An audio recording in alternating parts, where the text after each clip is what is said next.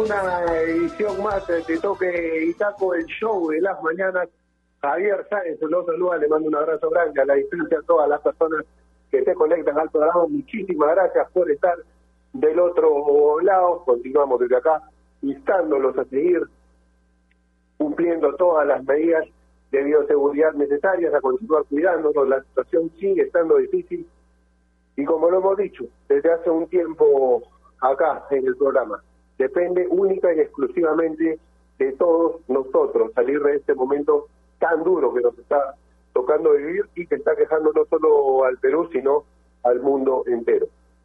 Programa en el día de hoy, porque debutaron dos equipos peruanos, tanto en Copa Libertadores como en la Sudamericana, en esta última en lo que respecta a la fase de grupo, porque ya había tenido la oportunidad Melgar de jugar la llave para clasificar a esta etapa del torneo, eliminando al cuadro de Manucci de Trujillo.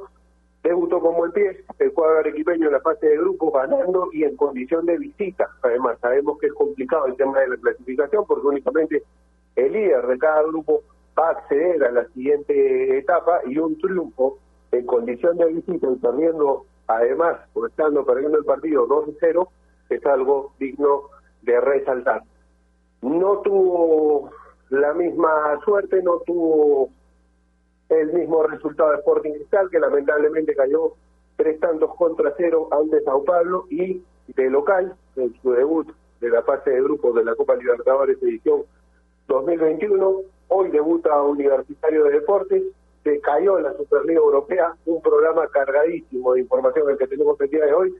Yo les propongo comenzar con lo que fue el debut de Sporting Cristal anoche un debut desde mi punto de vista positivo dentro de lo que pudo mostrar Cristal en algunos pasajes del partido, pero no en el resultado. Lo dijo el técnico Roberto Mosquera al momento de la conferencia de prensa. El equipo compitió por varios pasajes del partido, mostró, digamos, pasajes de, buen juego también, generó un par de ocasiones de gol pero terminó pagando muy caro los errores. Yo creo que ayer quedó clarísimo que en este nivel de competencia los errores se pagan y bastante caro. No concretó Cristal las que tuvo, cometió dos errores que le costaron los dos primeros tantos de Sao Paulo y creo yo que Sao Paulo justifica el resultado después del primer y del segundo gol. Después de los dos primeros goles, Sao Paulo justifica ambas situaciones porque antes de esos tantos, quizás el partido estaba un poco más parejo. No fue un comienzo dubitativo de Cristal, a mí me sorprendió la forma en que salió a buscar el partido, pero lamentablemente a ese nivel y con jugadores como los que tiene Sao Paulo, no se puede cometer ese tipo ese tipo de errores, ese tipo de falencias que lamentablemente le costaron y muy caro a Cristal. Vamos a desarrollar el tema, vamos a hablar en profundidad de lo que fue este un debut negativo del cuadro de Roberto Mosquera en Copa Libertadores en la edición de este 2021. Nos acompañan Nair Aliaga y Eduard Alba, la quien paso a saludar. Es un gusto siempre compartir el programa con ustedes. Hoy primero contigo, Nair. ¿Cómo viste, Cristal? ¿Cómo estás? Muy buenos días. ¿Qué tal? ¿Cómo Buenos días. El saludo también para Edward, que nos acompaña hoy, y para todas las personas que siempre están con nosotros a través de los 620 Innovación, por la web, también por el Spotify. Espero estén muy bien. Hoy tenemos un programa con, con mucha información, ¿no? Tenemos que hablar, ya lo decía, sobre el debut en fase de grupos de Melgar y Sporting Cristal, dos con inicios distintos, así que lo conversamos en el programa Hoy continúa la participación de peruanos en Copa Internacional. Hoy debuta en fase de grupos universitario de deportes ante Palmeiras a las 7 de la noche en el Estadio Monumental. Va a ser un partido difícil, seguro que sí. Por eso también tenemos la pregunta del día que nace a raíz de esta noticia. Ya saben que nos pueden encontrar como Toque y Taco Radio en Instagram, también en Twitter. La pregunta es, facilita nomás, ¿cómo crees que el irá universitario en su debut copero ante Palmeiras esta noche, así que les invitamos a todos a que puedan interactuar desde ya con nosotros porque vamos a leer todas sus respuestas. Y también como noticia de hace algunos minutos, eh, Cusco FC hizo oficial la desvinculación del DT Carlos Ramayotti junto con su comando técnico, ya no es más DT del equipo cusqueño y en las próximas horas van a anunciar al nuevo encargado de dirigir el club que pertenece a la Liga 1 Exxon 2021, Javi. Sí, lamentable, lamentable ese último, ese último dato, lo digo con todo respeto porque le habían renovado el contrato al comando técnico por todo el 2021, si bien es cierto los resultados no habían sido los que satisfagan las expectativas del, club en base a los recuerdos de inicios de temporada, pero había que tener en cuenta también que es un equipo nuevo, busco con relación al del año al del año pasado.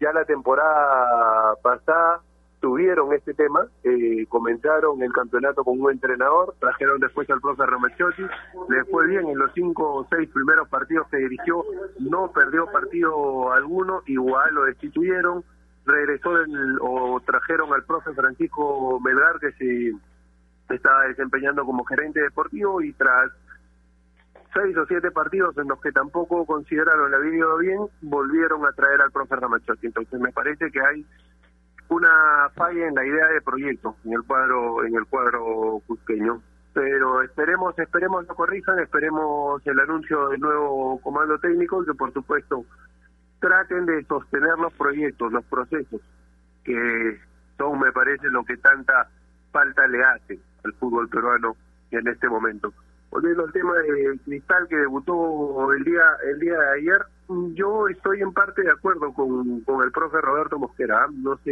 Nadir, si tú también, pero a mí me parece que Cristal peleó el partido por varios momentos del mismo, tuvo un buen comienzo, y lo decía yo hace un instante. Sao Paulo termina justificando estar arriba en el marcador después de meter el primer gol, porque una vez que anota, comienza a tener más posición del balón, comienza a tener un poco de dominio más del partido, reacciona Cristal y en el segundo tiempo sale mejor el equipo de Roberto Mosquera. De hecho, Corozo, Corozo tiene una clara para empatar el partido, una que le, le, pone Cartaterra, y no le cobran un penal, también Sporting Cristal, con el partido 1 a 0. Luego no le cobran otro con el partido 2 a 0 abajo, pero no le cobran un penal con el partido 1 a 0 abajo.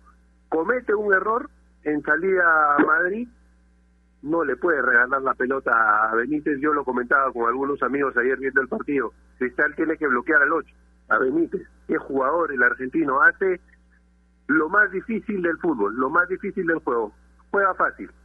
Nunca se la da uno con otro color de camiseta, hace lo que pide la jugada en esa acción lo demostró. La mandó a guardar. A partir de ahí volvió a Sao Paulo a justificar, a eso iba con que el equipo brasileño, el equipo de Crespo justifica el ir ganando el partido después de meter los goles, después de meter el primero, después de meter el segundo, tiene pasajes de juego que justifican el que vaya arriba en el marcador y luego lo termina matando netamente por un tema físico en los minutos en los minutos finales. Está con nosotros ya Eva Aralba. Eva, un gusto amigo compartir el programa contigo. Te mando un abrazo grande a la distancia. ¿Cómo estás? Bienvenido, muy buenos días. ¿Qué tal, chicos? ¿Cómo les va? Un abrazo, un abrazo para ustedes. Este, sí, ¿no? A veces uno encuentra, bueno, uno en realidad, eh, yo siempre he dicho que no, no podemos creer o, pensar que podemos conocer mucho más que los técnicos, sobre todo cuando tienen ellos el día a día con, los, con, con el equipo, ¿no? Pero ayer sí me queda la sensación de que, que nuevamente terminamos, y terminamos porque fue un equipo peruano, teniendo momentos, pero que no se concretan, ¿no? Y eso ante equipos de jerarquía internacional no vas a pagar caro siempre.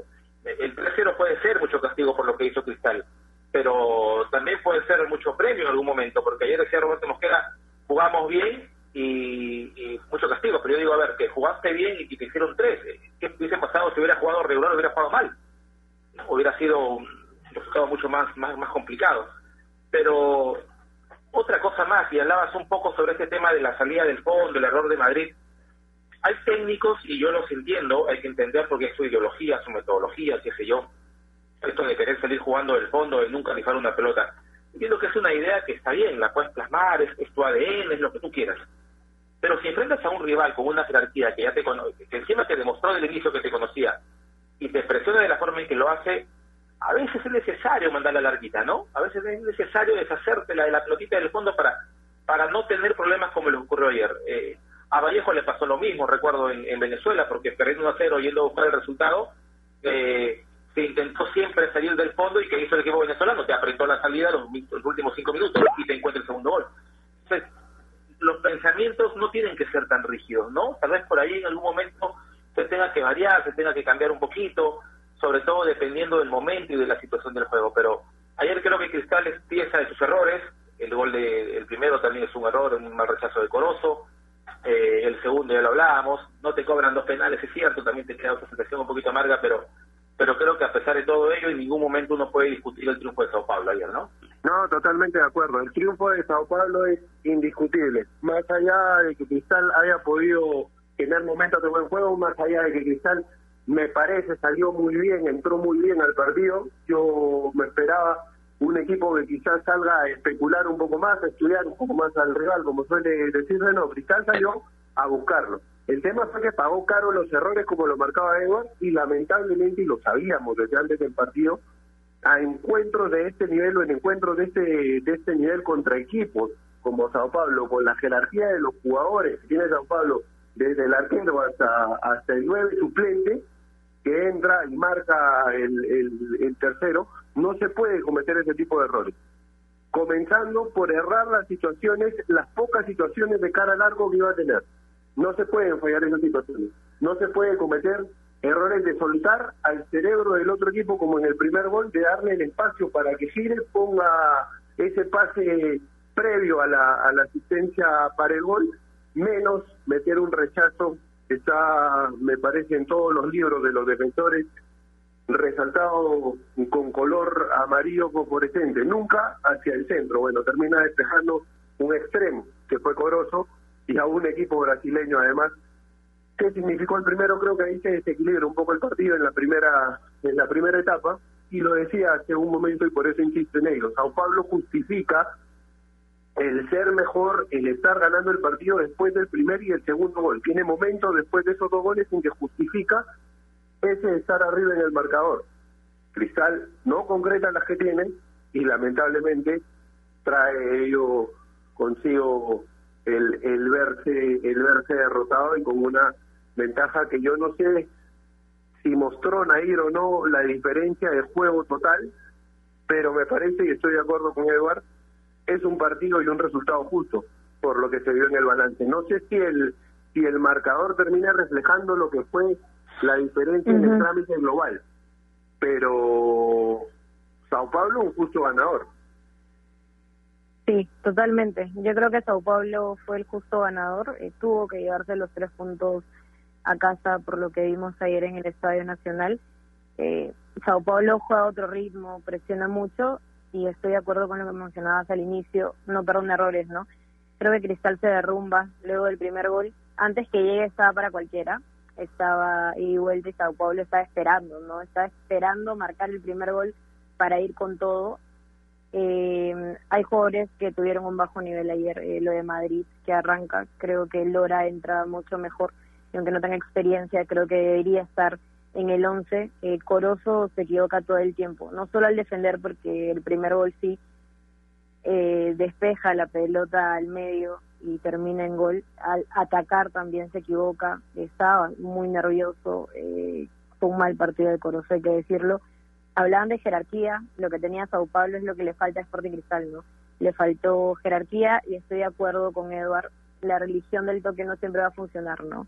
No te va a funcionar siempre como en la Liga 1, donde vas puntero, eh, solo tienes un gol en contra, no a favor y puntaje perfecto, y menos contra un rival como Sao Paulo, ¿no?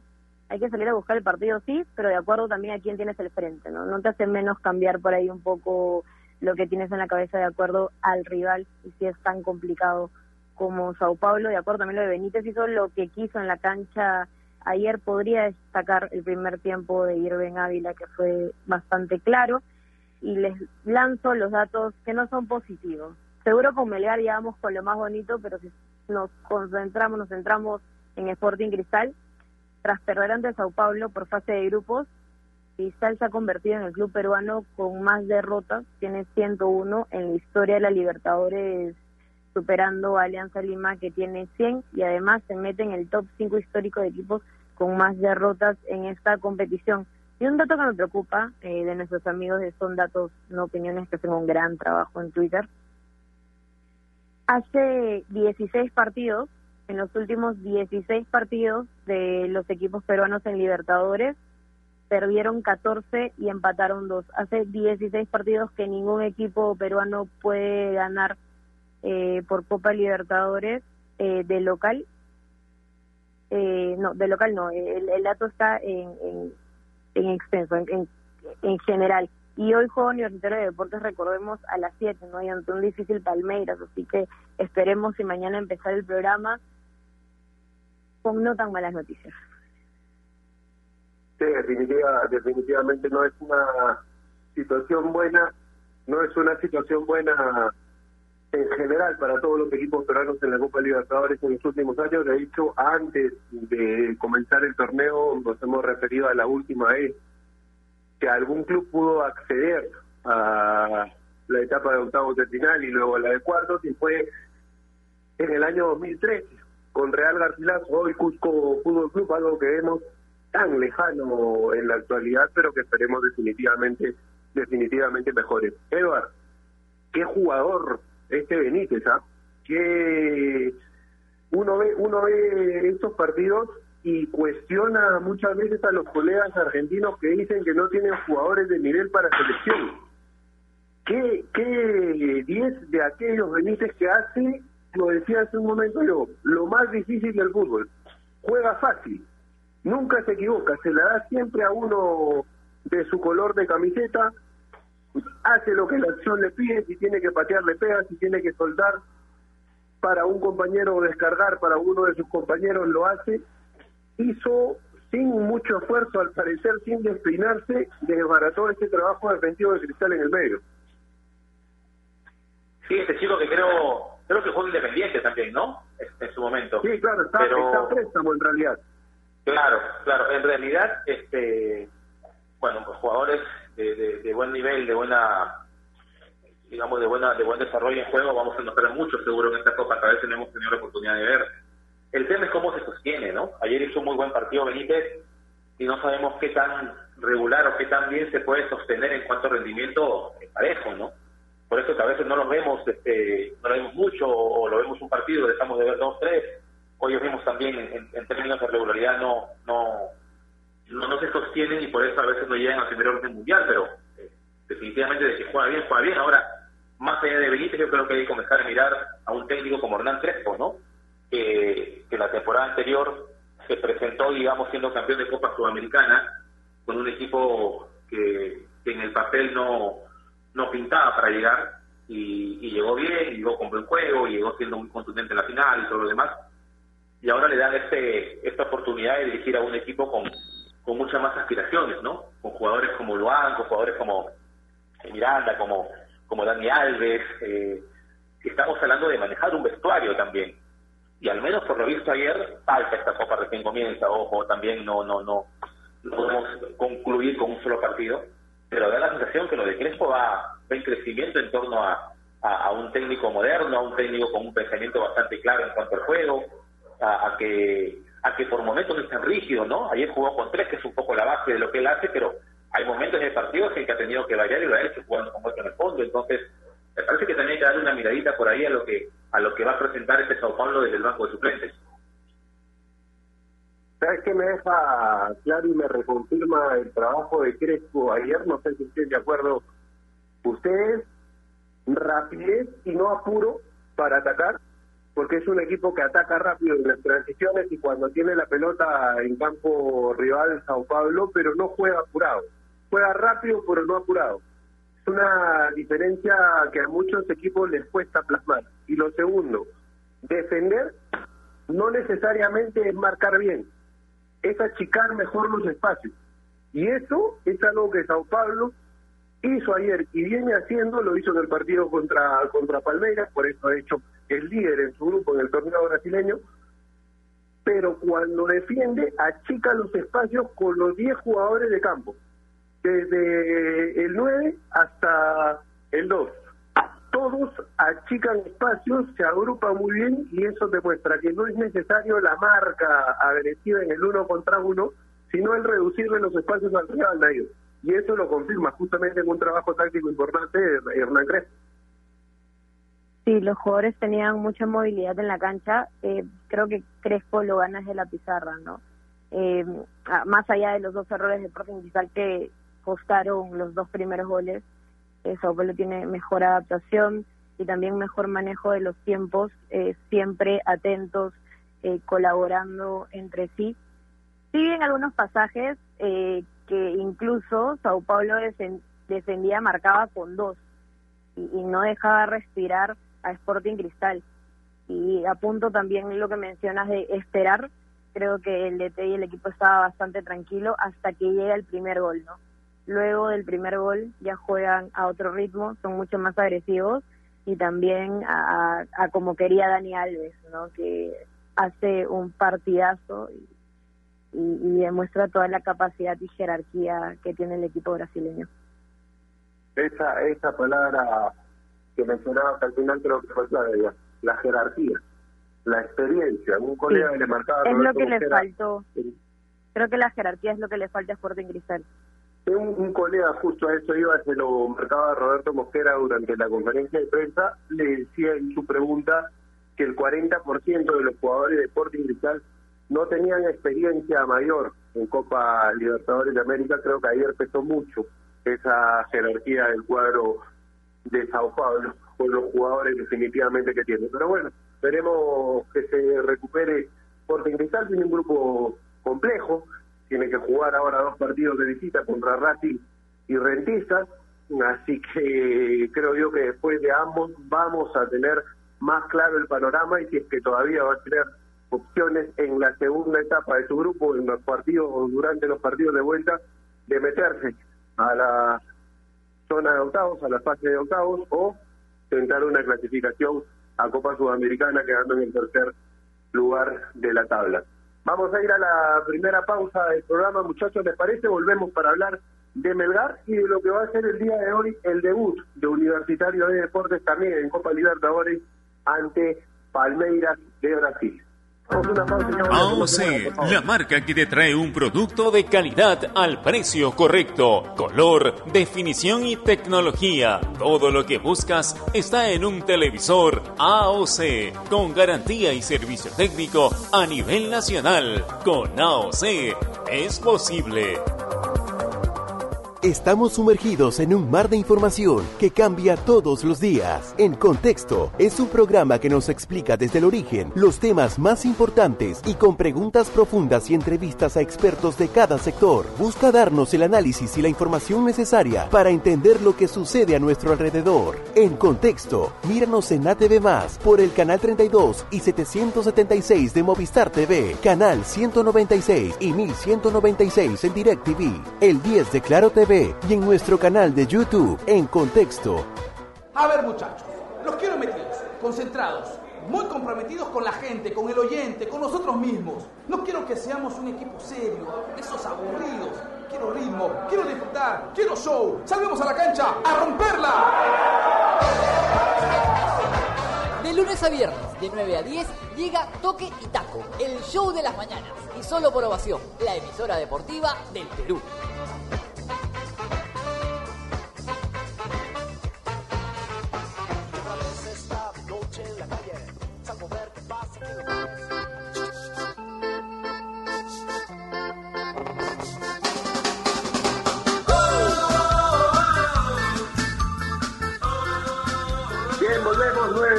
9.27 de la mañana, estamos en una edición más de Toque y Taco. Qué remontada la de Melgar ayer, Naira. Sinceramente, cuando el partido iba 2-0, ¿se le esperaba? Pues en un momento ya habiendo fallado el penal cuesta, comenzando el partido, con el equipo dos goles abajo, pensaste mal inicio de, de los arequipeños en la Sudamericana, en la fase de grupos. Yo estaba renegando, y más que pierden una oportunidad de oro al, al penal que le cobran a favor de Melgar en los primeros minutos. Yo estaba renegando, voy a ser muy sincera, no pensé que Melgar iba a lograr todo en el segundo tiempo y además algo histórico. Ayer fue un partido histórico para los arequipeños. Tuvieron un gran segundo tiempo donde logran resolver todo. Remonta el encuentro por 3-2 ante Metropolitanos.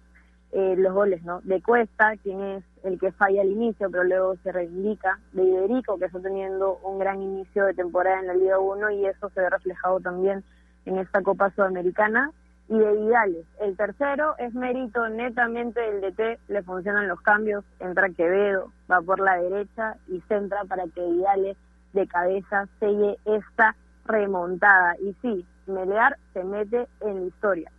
Nunca un equipo peruano en sus 79 partidos de visita en esta Copa Sudamericana ante algún equipo extranjero había logrado remontar ni, no solo hablamos de remontar, ni siquiera había logrado empatar un partido cuando empezó perdiendo. Y ayer Melgar rompe esta estadística y hace historia, regresa, va a regresar con tres puntazos de oro a Lima en su debut de fase de grupos de la Sudamericana. Eh, recordemos que conforma el grupo D con Paranaense, que también gana el partido ayer, con Metropolitanos y con Aucas. Con este último es su próximo partido, el 28 de abril a las siete y media, pero ya del local, Javi. Y es fundamental, Eduardo, comenzar este torneo ganando más aún de visita, porque sabemos que únicamente el, el, líder es el que logra el acceso a la, a la siguiente etapa. Entonces, meter tres puntos de visita, como lo hizo ayer Melgar, es fundamental en mantener esas aspiraciones de avanzar. Un paso de Melgar, en realidad, ¿no? Este. Eh, a veces uno dice o trata de desmerecer algún logro, hablando un poco del fútbol venezolano, de que bueno, juegas contra un venezolano, lo que tú quieras, pero hace cuánto, no no no le ganamos ni siquiera un equipo venezolano jugando de, no sé si hasta de local, nos ha, nos ha costado últimamente, ¿no? Antes yo recuerdo que llegaba el Caracas a Lima, que era lo mejorcito de Venezuela en aquel momento, como en Rivas, en la cancha, y igual Cristal, la U, le hacían cuatro, cinco, ¿no? Pero después cambió la situación en realidad, y y se hizo muy difícil. Y lo que ha hecho Melgar es no solamente sacar una victoria en la visita, sino que darle vuelta con un penal errado al inicio, o sea, con todo el tema en contra, terminas eh, sacando un resultado muy bueno en este en este arranque del grupo de para Sudamericana. Eh, hay un tema que creo que está mostrando este Melgar que no se le veía hace algún tiempo. Melgar debe ser de los eh, de, las, de las mejores plantillas del torneo también, ¿no? Debe ser, junto con Cristal seguro, de las mejores plantillas y algo numerosa, algo larga, no, no hablamos de un equipo corto en ese sentido, pero le está agregando algo más que nombre y que buen juego por momento, le comenzó, le comenzó a agregar un poco más de corazón, si vale el término, a este, a, este, este, equipo, ¿no? No sé si tenga que ver la llegada de Lorenzo, porque recién está el profe, pero, pero uno empieza a ver en este Melgar cierta, cierta rebeldía en algún momento, eh, eh, cierto corazón en situaciones adversas como le ocurrió ayer, y me parece que, ganar de visita, yo no sé cómo queden los rivales allá contra, contra el Metropolitano de Venezuela, pero pero no deja de ser un gran inicio y darte esa posibilidad de luchar esa clasificación que va a ser bien complicada porque ya lo decías tú, es este un solo equipo y el favorito que es el Paranaense de Brasil, así que mientras más puntos saques con todos vas a llegar a esa definición seguramente en igualdad de condiciones. No es un tema menor, Eduardo, y te lo digo porque el año pasado, el 2000 la queja fundamental del hincha de Melgar en las redes sociales que tiene bastante activa del cuadro el cuadro mexicano que es uno de los que más trabajo y más contenido cuelga en, distintas plataformas el hincha se quejaba mucho de lo que tú mencionas de esa falta de actitud que los llevó en algún momento a poner en riesgo incluso la clasificación a la sudamericana. Obviamente sufrieron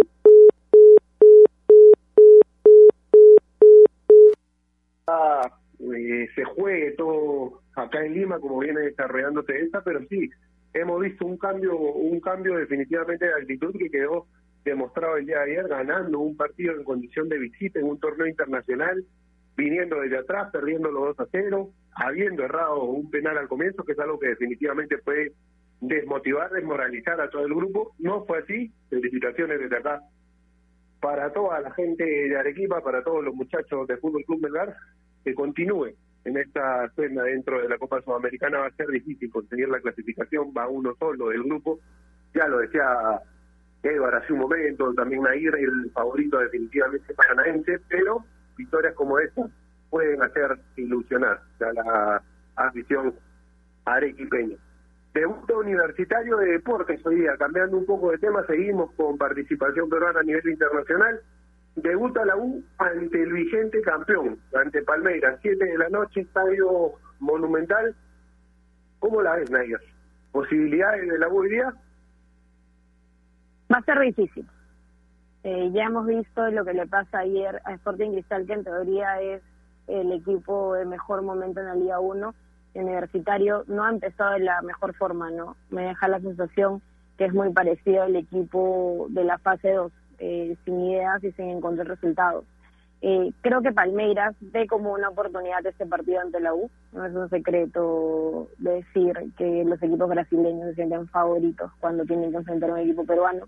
Así son las cosas en estos torneos. Palmeiras que deja escapar en los penales la Supercopa de Brasil ante Flamenco y también eh, de la misma forma la Recopa Sudamericana frente a Defensa y Justicia. Retoma el campeonato de su país con una derrota frente a Sao Paulo eh, por 1-0 y un empate 0-0 contra Botafogo. Entonces siento que Palmeiras ve como una oportunidad de reencontrarse con la victoria ante Universitario de Deportes esta noche a las 7 en el Estadio Monumental que a propósito el estadio va a lucir con banderas de aliento, veía las fotos y ha quedado bastante lindo. Si hacemos una comparación entre Universitario y Palmeiras en el 2021, la U llega solo con tres partidos, ¿no? Ganó uno, empató uno y perdió uno, mientras que Palmeiras tiene 26 partidos disputados, 10 ganados, 9 empatados y 7 perdidos. No está en su mejor momento, sí, pero siempre es muy difícil enfrentar a un equipo brasileño. Eh, y una estadística, un dato sobre la U versus equipos brasileños en Lima por Copa Libertadores. Ha ganado dos, ha empatado tres y ha perdido cuatro.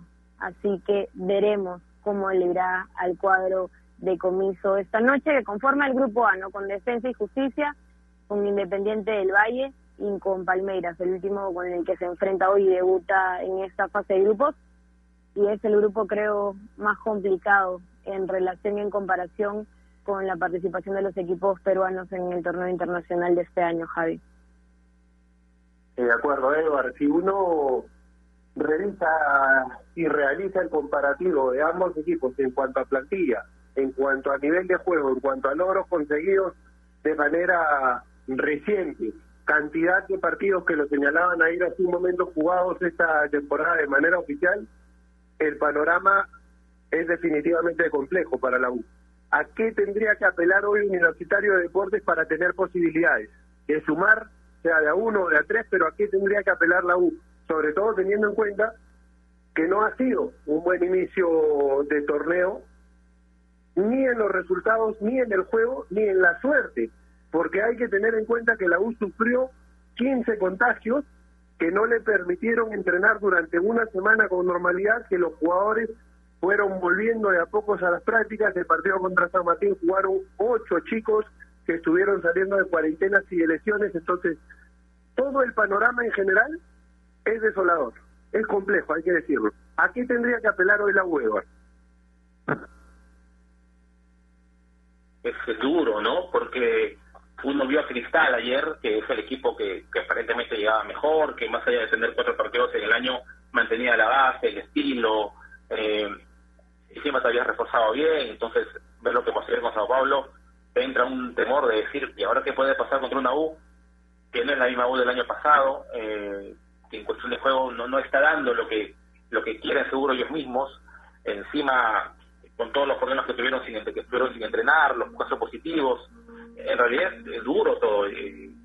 Uno, uno escuchó comienzos unas semanas y se molestaba por lo que decía, por eso de no soy mago y todo lo demás, pero le empiezas a encontrar sentido, ¿no? En el fondo, o sea, tal vez uno dice, pero no, él es el técnico, no debe hablar así, pero está siendo sincero y yo creo que pasa pasa por ahí para responderte, Javi, el, tema, ¿no? De, de, ser sincero, de ser claro, de estar eh, pisando tierra, saber cuál es tu realidad y a quién te vas a enfrentar, porque más allá que Palmeiras eh, ha sido campeón de la Libertadores, pero tuvo una muy mala actuación en el Mundial de Clubes, perdió la recopa contra Defensa y Justicia cuando está de local, entonces todo lo que tú quieras, pero es un equipo que está peleando arriba, pues, en el torneo internacional. Así le vaya mal, pero está peleando arriba. Eh, la U tiene problemas este, en el torneo local, entonces hay que ser claros con lo que se tiene en el lugar donde se está, pisar tierras y pensar primero en que no te hagan mucho daño, ¿no? O aminorar un poco el tema del daño e intentar luego en base a ello eh, poder conseguir lo que pueda ser una, una, una, yo diría una épica, pero sí una sorpresa dentro de algún resultado favorable seguramente para Universitario, porque es la realidad y espero que nadie se moleste con eso, ¿no? Pero creo que tienes que partir de ahí y Comiso es un tipo que podemos o no estar de acuerdo con él o sus formas, pero que siempre al menos uno entiende ha sido claro y, en ese aspecto no no creo que esté pensando en salir a atacar a Palmeiras, en salir a, dominar el partido, a tener más la pelota. No, no, creo que pase por ahí. Pasa, como te digo, por, por ser primero muy realista con lo que tienes y en base a ello intentar conseguir un resultado. Estoy totalmente de acuerdo contigo. Si, si la U gana hoy día o si la U incluso suma hoy día, si, si empata no lo sé, pero si gana va a ser una gran sorpresa, va a ser la sorpresa de, la primera fecha del grupo definitivamente y quizás de la Copa, porque es un equipo que no viene bien, que el año pasado no accedió a la fase de grupo siquiera de la de la Libertadores porque queda eliminado con Cerro en lo que fue creo yo una buena presentación al mando del profe Gregorio Pérez eliminando primero a Carabobo luego perdiendo pero metiendo en un arco en los minutos finales a Cerro Porteño de Paraguay en su cancha fue una buena presentación de la U, pero no accedió a fase de grupo. Es un equipo que ha tenido todo el tema de los contagios, que no ha comenzado bien en el torneo local y que le gane al campeón vigente de la Libertadores sería una tremenda sorpresa. Nunca un equipo peruano, ojo, nunca un equipo peruano le ha ganado al campeón vigente en el debut, en la fase de grupos. Alianza lo hizo, recuerdo, en el año 2010, en ese recordado partido contra Estudiantes de La Plata, pero fue la segunda fecha, el, el 4-1. Alianza había debutado con Bolívar en La Paz y estudiantes con Abruz, con otro con otro equipo peruano y lo había goleado me parece 4 o 5 o 5 a 0. Pero yo estoy de acuerdo contigo, si la U gana hoy va a ser una sorpresa en cuanto a lo de comiso. Yo se lo pregunté el día del partido contra la San Martín, una vez culminado el encuentro, porque dejó mucha secuela, Nair, esa frase a la que él hacía mención en la entrevista que daba para las plataformas virtuales del club, cuando declaraba yo soy entrenador nomado se lo pregunté y me decía que se refería un poco más a cómo reparar la salud de sus jugadores y su estado físico cuando vuelvan del tema del COVID. No tanto, no tanto quizás a lo que se puede hacer en la Copa, que igual era complicadísimo, era difícil, el nivel en que se jugaba era absolutamente distinto al que podía enfrentar Universitario en el torneo local, pero que igual lo iban a intentar. Yo lo dije después de las declaraciones de Comito, Quizás la forma, como lo decía Edward, puede ser algo en lo que no estamos de acuerdo, pero en el fondo el tipo tiene razón, el nivel es absolutamente distinto y es muy complicado competir de igual a igual en este momento con equipos como Palmeiras. Eh, no, no, no, no hay, digamos, un nivel que permita pensar en competir de igual manera contra equipos como estos. Ahora, definitivamente a intentarlo van a ir, pero explicó un poco esa diferencia que hubo en las en las declaraciones o esa hizo esa aclaración en cuanto a sus declaraciones de aquel día para la plataforma de club. Sí, creo que las formas no fueron las correctas. Es más, se generó gran controversia y discusión en redes sociales a raíz de esas declaraciones. De todas formas, creo, por más que haya sido sincero, que al ser el DT de una institución tan grande como universitario, al ser la cabeza del equipo el que dirige, eh, debería dar otro tipo de mensaje, ¿no? De confianza eh, para su plantel. Va a ser un torneo complicado, les tocó un torneo difícil, pero sí, si tu DT no confía en ti y no cree en su plantel, ¿quién más lo va a hacer? Además, un plantel que él armado, ¿no? Que, que él pide refuerzos y que él eh, maneja en la pretemporada para intentar competir este año. Qué bueno, sí, y reconozco que lo haya aclarado, porque sí generó gran controversia y seguramente no la forma de la comunicación no fue la correcta pero finalmente Comiso se toma el tiempo de aclarar esto y es bueno sí va a ser muy difícil hoy eh, para Universitario de Deportes es un equipo que no está bien que no empieza bien que no tiene los resultados que no deja buenas sensaciones en la cancha que tiene jugadores que están en un nivel eh, físico también eh, bastante bajo lo que debería hacer la U es cerrar los espacios, ¿no? Y estar bien parado en todas las líneas, intentar eh, aprovechar alguna contra y la prioridad va a ser estar metidos atrás. Creo que, que sería lo más adecuado por un rival tan difícil como Palmeiras. Sí, y, y ahora, no es por defender a Comiso, acá yo no estoy para ser abogado de nadie, pero muchas veces son crueles y son bastante ilógicas e inentendibles las redes sociales en cuanto a sus comentarios, en cuanto a sus reacciones. Roberto Mosquera, lo pongo como, como ejemplo, dijo desde comienzo de temporada que sentía que este equipo podía luchar, que este equipo podía dar batalla en la Copa Libertadores, que era el año para romper esa mala racha del club, del fútbol peruano de no clasificar, que confiaba en todo el plantel que se había armado. Hace 21 partidos no pierde en el torneo local, es líder de su grupo, llegó el año pasado cuando el equipo estaba en el puesto 17, lo sacó campeón, pasó lo de ayer y los hinchas en redes sociales estuve leyendo, yo la verdad me curo un poco en salud, leo, leo, utilizo un poco el tema de las redes sociales, pero ayer entré a leer los comentarios en la página de su club, de Sporting Cristal, y parecía que había perdido 14, 15 partidos seguidos y se tenía que ir. Es increíble la lapidación virtual que se le dio a un tipo que llegó cuando el equipo tenía de cuatro o cinco puntos en el torneo, está en el puesto 17 y lo sacó campeón. Entonces, en base a eso me pregunto yo, ¿qué pasa si Comiso sale, respalda totalmente o, deja abierta totalmente la posibilidad de que sí se puede clasificar, de que están al nivel, de que confía, y luego ocurre lo, lo que todos esperamos que no ocurra el día de hoy? Pues no, no es por defender a Comiso, pero muchas veces el discurso puede llevar a que lo tilden de no darle confianza al club, al, al, equipo, de quitarle toda motivación y en el otro sentido de ponerlo como 21. El sin ánimo de defenderlo como hizo, pero me parece que ha tratado de ser sincero, la forma, yo estoy de acuerdo, no fue la más adecuada, pero en el fondo ha dicho lo que por ahora es una gran verdad, que no estamos al nivel de competencia de equipos como Palmeiras, como Sao Paulo, como el mismo Racing, como Defensa y Justicia, pero esperemos por supuesto que el día de hoy Universitario dé esa sorpresa, de la que eh, hablaba Edward, de la que hablaba Nair, y que sea un resultado positivo porque representa al fútbol peruano. Vamos a ir a la última pausa del programa, no sin antes recordarles que especialmente en tiempos como estos necesitamos informarnos bien y lamentablemente con la enorme cantidad de información que recibimos hoy en día, a veces nos quedamos con más dudas que otra cosa. Por eso visite enterarse.com y despeja tus dudas de una manera clara, sencilla y didáctica. En enterarse.com encontrarás videos, informes, notas y podcasts sobre los temas de los que todo el mundo habla, pero que muy pocos explican. Así que ya lo sabes, agarra tu teléfono ahora mismo y date una vuelta por enterarse.com. Suscríbete también a su canal de YouTube. Mañana, como todos los jueves, o pasado mañana, en realidad, como todos los jueves, Mañana, estamos miércoles, estoy en otra. Mañana, como todos los jueves, se estrenan videos. Los chicos, enterarse.com, sabes más, deciden mejor. Pausa, ya volvemos. AOC, la marca que te trae un producto de calidad al precio correcto. Color, definición y tecnología. Todo lo que buscas está en un televisor AOC, con garantía y servicio técnico a nivel nacional. Con AOC es posible.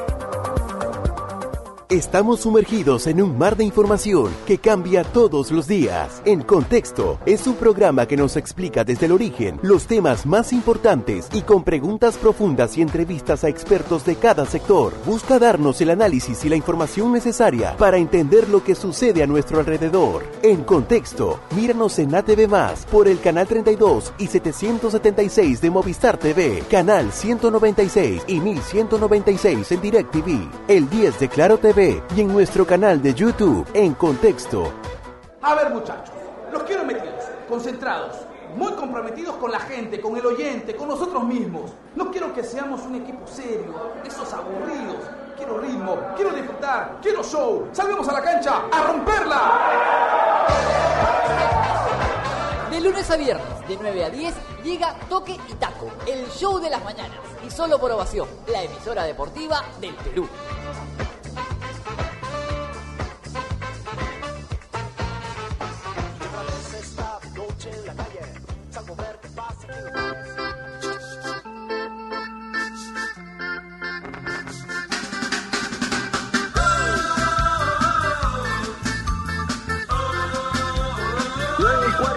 58 de la mañana volvemos. Estamos en una edición más de Toque y Taco, el show justamente de las mañanas con la ya con Eduardo Alba, acompañándonos el día de hoy. Se canceló la Superliga Europea se va, digamos, desintegrando. Ya los clubes de, la Premier League dijeron no vamos.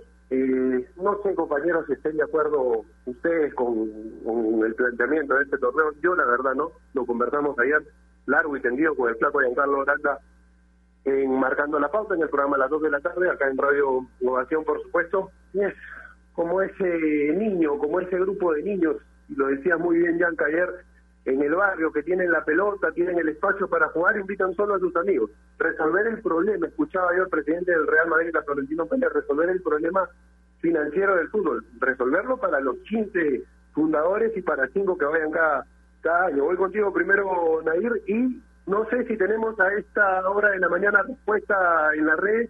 Contigo, por favor.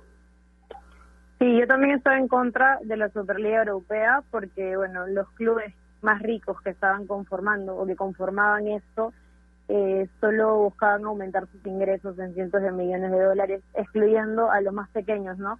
Perdiendo así el sentido real del fútbol popular, que los equipos menos favoritos puedan soñar en lograr grandes cosas, terminan con estas ilusiones también de los aficionados, ¿no? Que en lo económico afectan y disminuyen sus ingresos. Hemos visto en, Inglaterra muchísimos hinchas que en estos días estaban protestando, eh, todos los amantes del fútbol, jugadores también, jugadores alzaron la voz en contra de esta Superliga y finalmente parece que no va. Primero eh, fueron los equipos eh, de Inglaterra, de, Chelsea, Manchester City, Manchester United, Arsenal, Liverpool, Tottenham, se dieron de baja.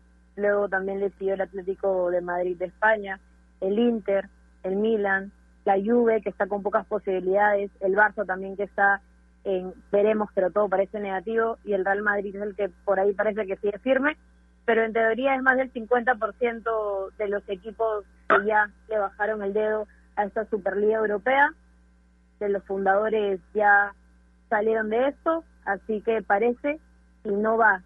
Duró unos días nomás, porque fue controversia de unos días, más se demoraron en las reuniones secretas y en poder pactar esto. Y sobre la pregunta del día, sí, la tenemos, está en nuestras redes sociales, ya saben que nos encuentran como Toquita Radio, en Instagram y en Twitter. La pregunta es, ¿cómo crees que el irá universitario en su debut copero ante Palmeiras? Voy a leer algunas respuestas. Néstor nos dice, es lamentable el resultado de Sporting Cristal, hay mucha diferencia de jerarquía, creo que el universitario le va a ir de la misma forma. Luis Bono, saludos muchachos, felicitaciones a mi rojinegro. En verdad yo también renegué al inicio y no creía que podía levantar el marcador adverso, pero ese equipo tiene mucha garra y eso es histórico. Estoy muy feliz. Raúl Ruiz Seattle Fan Club nos dice, buenos días, la verdad es sumamente complicado. Ayer a media máquina Sao Paulo humilló a Cristal y creo que a la U le va a ir peor. Randy, hola, creo que le va a ir muy mal. Y nos dice, si no lo golean hoy será un mérito. Miguel Silva, Hola, la U hoy pierde 4-0 frente a Palmeiras y para Romel también nos dice que puede ser negativo, pero nadie sabe. Esto es fútbol y Mister Dinamita nos dice queda 1-1, empate, tiene fe. Están las respuestas variadas dentro de las redes sociales, con mucha fe de algunos hinchas, otros obviamente sin muchas expectativas, pero esperemos que el debut sea positivo. Evar, ¿Tú estabas de acuerdo con la Superliga Europea? De repente estamos en una en una posición contrapuesta acá con, con Nair con respecto a la tuya. Mira, yo no, no es que esté de acuerdo con que se realice la Superliga Europea, pero eh, de una u otra forma trato de entender el reclamo de una empresa, no, no de un equipo de fútbol. Porque estamos hablando, y a veces yo siento que lo estamos viendo desde el lado deportivo, desde el lado, bueno, lo decía esto ayer con Yanka, y yo, yo lo entiendo, Yanka, cuando hablan del tema de, los amigos, de que yo hago mi fiesta, invito a los que quiero, pero no lo estamos viendo de ese lado. Eh, esto se ve también desde un, punto de vista empresarial, eh, de cuánto una empresa tiene que eh, maximizar su, rentabilidad, sus ingresos, qué tanto tú apuestas por tu empresa y qué tanto crees merecer un mejor trato. Y yo, discúlpeme si, si difiero de lo que ustedes puedan pensar, pero yo creo que, por ejemplo, si yo invierto 100 y el otro de abajo invierte 10, ojo, eso tampoco te da te da esta seguridad de un resultado deportivo bueno, ¿ah? ya lo hemos visto pero si yo invierto 100 y el de abajo invierte 10, entonces digo, ¿por qué ellos tal vez tengan que recibir eh, lo mismo o el porcentaje equivalente? Tal vez a merecer un poquito más porque yo estoy metiéndole más a esto, ¿no? Lo veo así, o sea, desde un punto de vista genérico, más más este más de capital, más de más de empresa, más empresarial, ¿no? Pero no, no, concuerdo con esto de que... No concuerdo... ¿Perdón? ¿Escucharon, creo?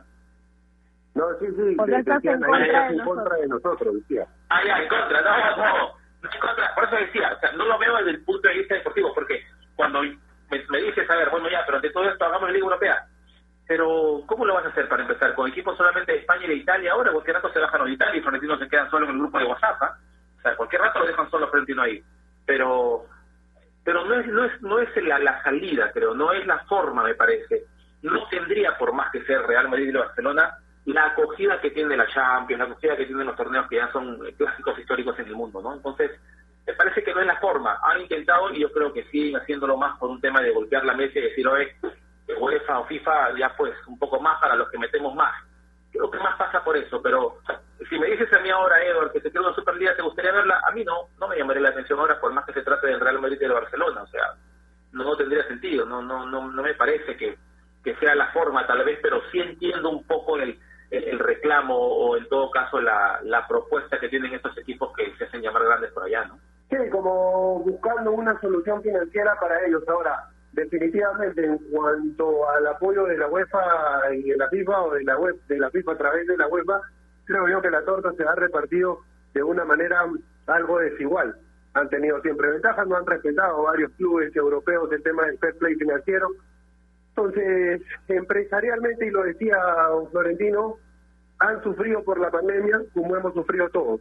Me parece que el fútbol también tiene que adaptarse a esta nueva realidad, en que la plata lamentablemente ya no tiene el valor de antes por toda esta crisis financiera que vimos que iba a afectar absolutamente a todos los rubros económicos, el fútbol como parte de estos se tenía se tenía que ver se tenía que ver afectado, eso era obvio, lo sabíamos, yo tampoco estoy de acuerdo, estoy con Eduardo en ello, hay que buscar soluciones, no es esta una de ellas. Hay otras medidas hoy en día con el marketing digital, con el alcance que se tiene a nivel global con las herramientas virtuales que existen. Creo que hay formas para conseguir un poco más de ingresos y no pensar en una medida como esta. Además, y lo planteaba yo ayer, con la negativa de UEFA y de FIFA de prácticamente sacar del sistema a cuanto equipo participara en este certamen, no haría lo mismo con las empresas televisivas y con las marcas que apoyen al torneo, estas empresas televisivas y estas marcas se iban a jugar la posibilidad de apostar por este torneo, teniendo la posibilidad de quedar fuera del sistema en cuanto a champions mundiales eh, de países de clubes, no sé qué tan viable era. Tampoco, pero bueno, se fue cayendo de a poco y se nos fue terminando el tiempo también a nosotros, lamentablemente. Un gusto compartir con ustedes, compañeros. Pasa volando el tiempo cuando uno disfruta de lo que hace y es el caso. Muchísimas gracias por permitirme estar con ustedes. Un abrazo, Nair. Contigo primero la despedida. Un gusto siempre compartir el programa contigo. Un abrazo, Javi y Eduard. Siempre es un gusto poder compartir el programa con ustedes. Ya vemos si nos reencontramos mañana hablando sobre el debut Universitario de Deportes ante Palmeras en Copa Libertadores. Chicos, que tengan un gran día. Eva, un gran día para ti, por allá por el norte del país. Ya esperemos pase pronto esta pandemia, que podamos, le podamos visitar y visitar yo la tierra, que está ahí a tres horitas, a Mexiclayo, querido. Un abrazo grande, Eva, que tengas un gran día. Un abrazo, chicos, para todos. A ver si, si mañana alguien, alguien nos puede, aquí estamos. para seguir hablando de fútbol. Listo, abrazo grande. Nos reencontramos mañana. Esperemos con buenas noticias de Universitario de Deportes a nivel internacional. Que sume la U día, sea de a uno o de a tres, va a ser importante que el equipo de comiso comience no perdiendo en este certamen internacional, en esta fase de grupos de la Copa Libertadores 2021. Muchísimas gracias por estar del otro lado mañana, 9 en punto, el show de las mañanas toque y taco. Abrazo grande, abrazo, cuídense mucho, no se olviden que si quieren comprar un televisor Smart con AOC es posible, siempre es posible con AOC. Abrazo grande, nos reencontramos mañana, chao.